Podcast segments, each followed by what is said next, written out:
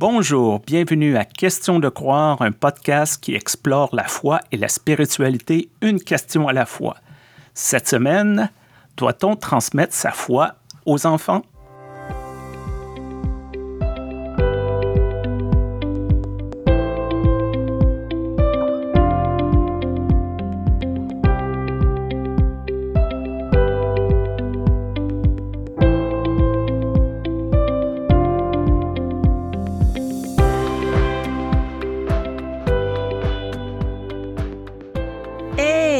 Aujourd'hui, on n'est pas juste toi et moi, Stéphane. Je crois qu'on a une invitée, une guest star. Oh oui! ah, est-ce que quelqu'un a reconnu son rire si communicatif? Bonjour Carolina. Bonjour Joanne. Bonjour Stéphane. Bonjour. C'est un grand plaisir d'être avec vous. Carolina Costa est ce qu'appelle ma fille une pasteur youtubeuse. Alors vous pouvez la retrouver sur à peu près euh, toutes les plateformes, il n'y a pas de problème. Et puis euh, bah, comment c'était là ton Noël? Parce que bah, toi tu es encore une toute petite et comme aujourd'hui on se dit est-ce qu'on doit transmettre sa foi aux enfants, je me demande si tu lui as beaucoup parlé du Papa Noël ou si c'est elle qui t'a beaucoup parlé du Papa Noël? Alors, euh, chez nous, c'est, un, un une grande conversation depuis à peu près deux ans, figure-toi, parce que mon, mon, mari est un grand adepte du Père Noël et en vrai, en vérité, moi aussi. C'est vraiment cette de, la, féerie. Et puis en même temps, euh, j'ai ma sœur, figure-toi, qui a eu euh, aussi une petite fille. Et puis son mari est juif. Ah. Et donc chez eux, ils ont décidé qu'ils allaient, ils voulaient pas du tout du Père Noël. Donc en fait, c'est pas encore des disputes familiales, mais je vais pouvoir m'en sortir. C'était un peu la dernière année où, où euh, ma petite a pu profiter de, de, la magie du Père Noël, mais je crois que c'était la dernière. On va pouvoir enfin revenir aux fondamentaux. ah oui, alors du coup, euh, parler ou pas euh, du Père Noël aux enfants, bien expliquer bah, qui est Jésus, sa naissance aux enfants, mais ça fait partie aussi des, des questions. Est-ce que nous, comme pasteurs, on doit forcément le faire? Est-ce que les gens attendent de nous qu'on le fasse?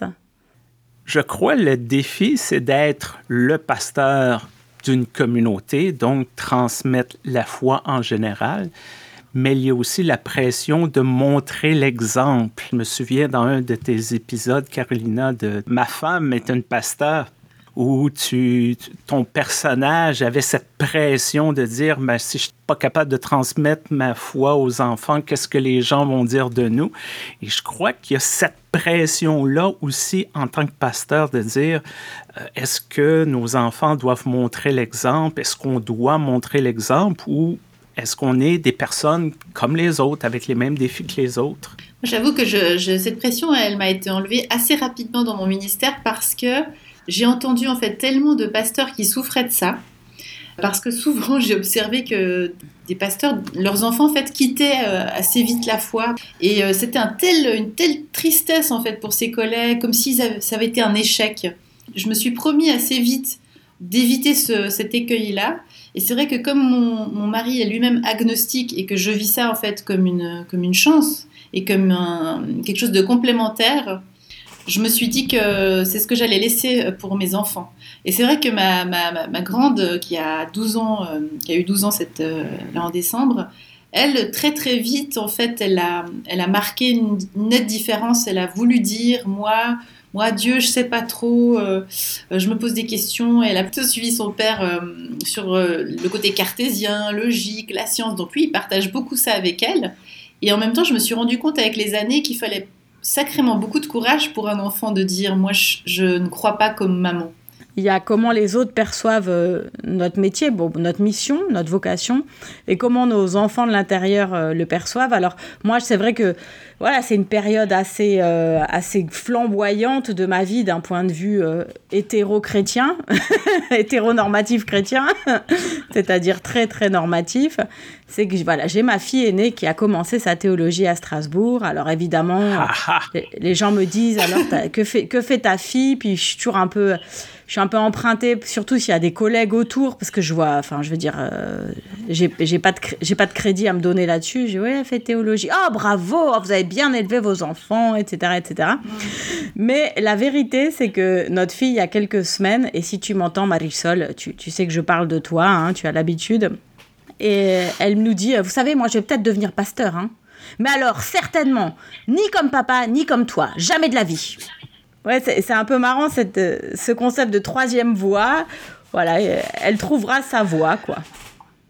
Ah bah, puisqu'on est sur l'imprégnation et l'inspiration, euh, quels sont finalement les, les, moyens que, par exemple, toi, tu utilises ou tu as utilisé, Stéphane, en catéchèse, qu'elle soit, je sais pas s'il y a une catéchèse scolaire à Québec ou bien en tout cas dans la paroisse. Bien sûr, Carolina et moi, on est, on est des convertis au Godly Play, donc on va t'abreuver de, de, notre, euh, de, notre saint nectar, mais, peut-être de notre conversion. Mais, mais toi, tu, tu, as vécu quoi en paroisse? En paroisse, c'est un peu différent. Euh, d'abord, moi, je suis de la génération qui a eu l'enseignement religieux à l'école, de ce qui ne se fait plus maintenant il y a, le Goodly Play est très populaire dans le milieu anglo-saxon, comme vous devez vous en douter. Euh, chez les francophones, c'est surtout une question de nombre. Il y a de l'éducation euh, aux, enfants. Ça prend euh, différentes façons, différentes formes, mais ça demeure quand même un défi de trouver des bonnes ressources, des ressources pour aider les enfants à trouver leur chemin qui est culturellement pertinent, ça demeure un défi pour plusieurs et il y a des parents qui regardent les paroisses qui disent aidez-nous. Et certaines paroisses, certains pasteurs euh, sont un peu embêtés, se grattent la tête de dire bon, qu'est-ce qu'on fait avec tout ça? C'est un défi. Mais, mais vous, chers collègues, quelle est votre expérience? Moi, peut-être, j'ai juste envie de partager une chose euh, tout à fait sincère. C'est vrai que je, là où je vis, puis par rapport à mon agenda, je me suis posé la question est-ce que je vais inscrire euh, mon aîné au catéchisme? Et alors, j'avais pas tout à fait forcément trouvé euh, ce qu'il ce me fallait. Bon, c'est aussi pas une, question d'horaire, parce que dans l'église protestante de Genève, il y a déjà des personnes qui en faisaient depuis un moment. Hein. c'est comme ça que je l'ai découvert aussi. Mais c'est vrai que j'avoue que c'est pour ça que je ne les avais pas inscrites avant et je pense que j'ai bien fait parce que je sais que Anna, elle aurait, elle aurait pas eu en fait ce qu'elle cherchait, qui était un lieu d'échange, de, discussion, pour pouvoir poser des questions parce qu'elle en avait plein. Ce que permet le Godly Play, je trouve.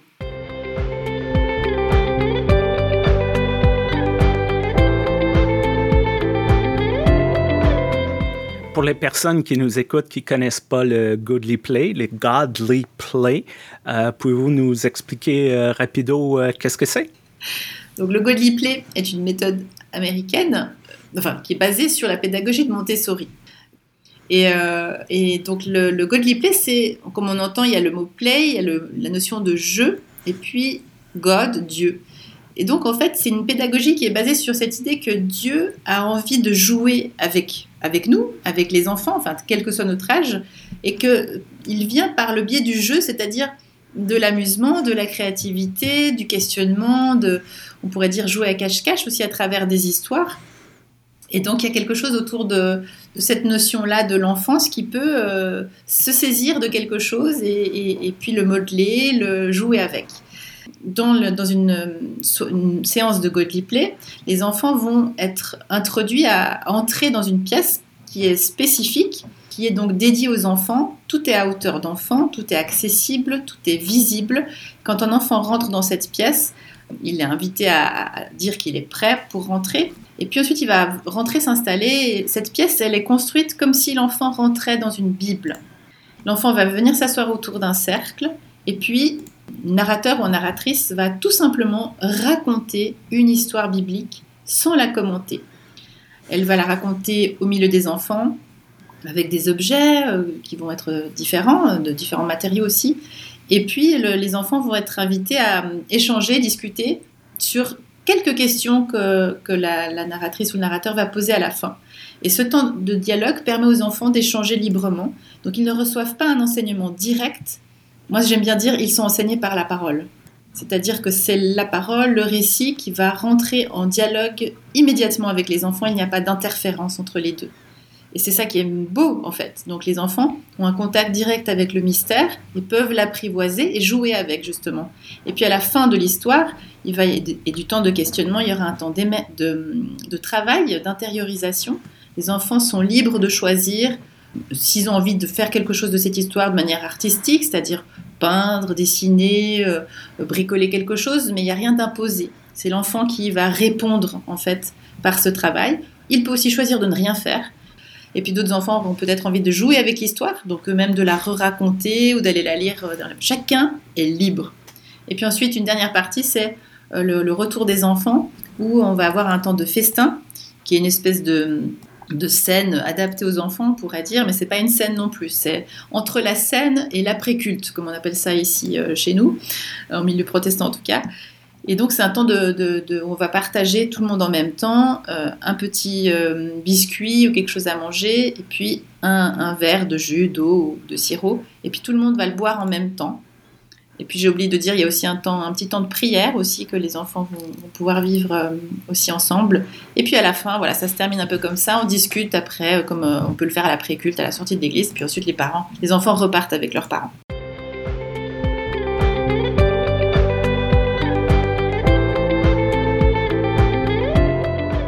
La méthode plus, plus cadrée Godly Play, c'est vraiment que l'espace soit réservé aux enfants. Et je dois dire que euh, d'un point de vue théologique, c'est quand même très beau comme renversement parce que nos églises sont, sont vraiment conçues pour et par des adultes.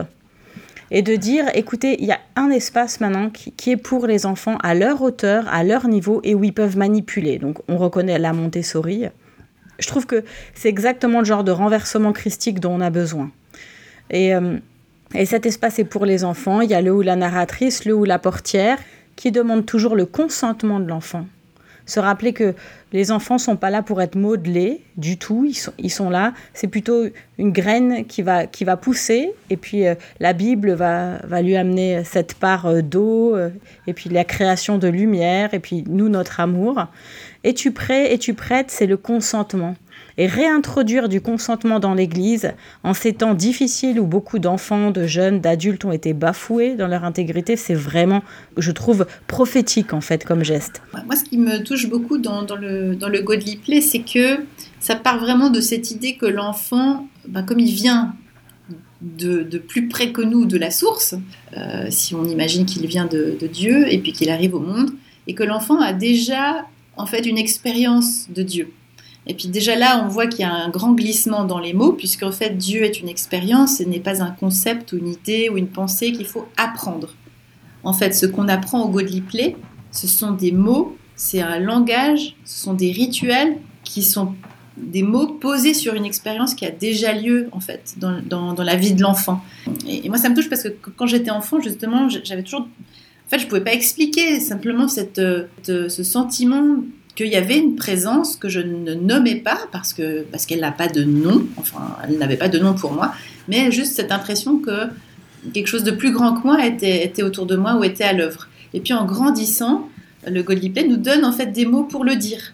Oui, j'aimerais rajouter que justement, moi, ce qui me séduit le plus dans le Godly Play, c'est qu'on arrête avec cette espèce de bazar de bricolage. et, mm. et, puis, et, on propose de la beauté aux enfants. C'est-à-dire que tout est simple, les boîtes sont simples, mais elles sont dorées quand c'est les paraboles. Mm. Euh, les, les, personnages sont simples, mais ils sont en bois, c'est pas du plastique. La feutrine est simple, mais elle est douce. C'est-à-dire que on, on, parle au sens premier, et même moi-même en tant que narratrice, j'ai plaisir à toucher ces objets, ces objets qui, qui me reconnectent. Et, contrairement au bricolage qui, moi, m'agace, m'énerve, la colle, ça me colle les doigts, après je me coupe le doigt, après je m'énerve en fait, moi, sur un bricolage. En plus, à la fin, je trouve que le mien est moche et je peux pas m'empêcher de comparer aux autres. Là, il n'y a, plus de comparaison en fait. Chacun, chacune reçoit l'histoire, euh, répond ou pas aux questions d'émerveillement et après la séance peut travailler avec l'histoire. Et ça, je trouve formidable.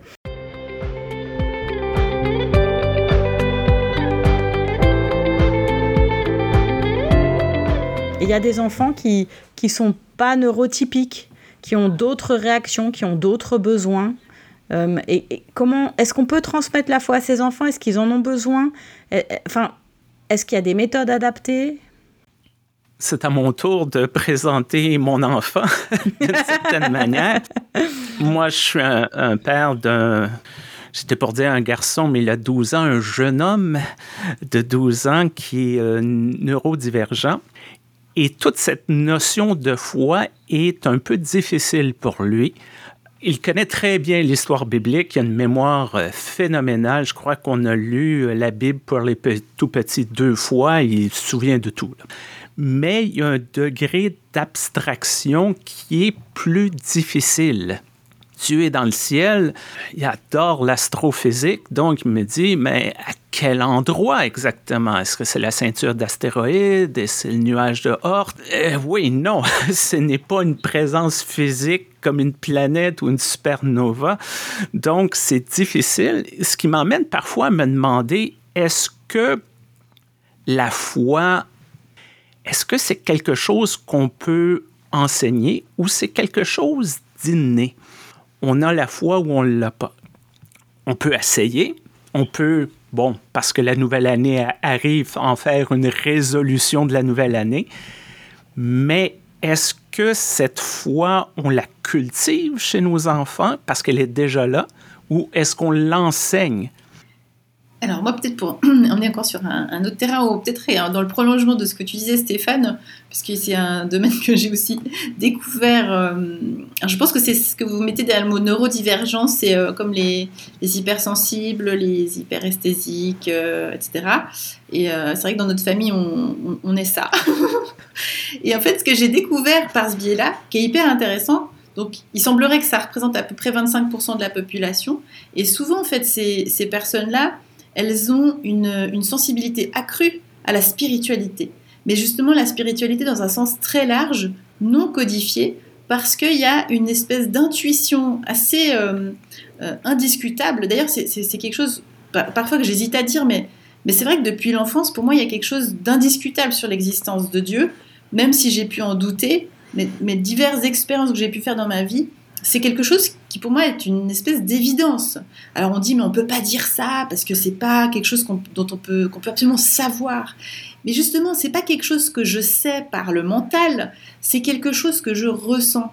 Et j'ai en fait découvert en, m'intéressant un peu plus sur ce sujet que justement les personnes de ce type d'hypersensibilité peuvent avoir en fait des ouvertures spirituelles très fortes.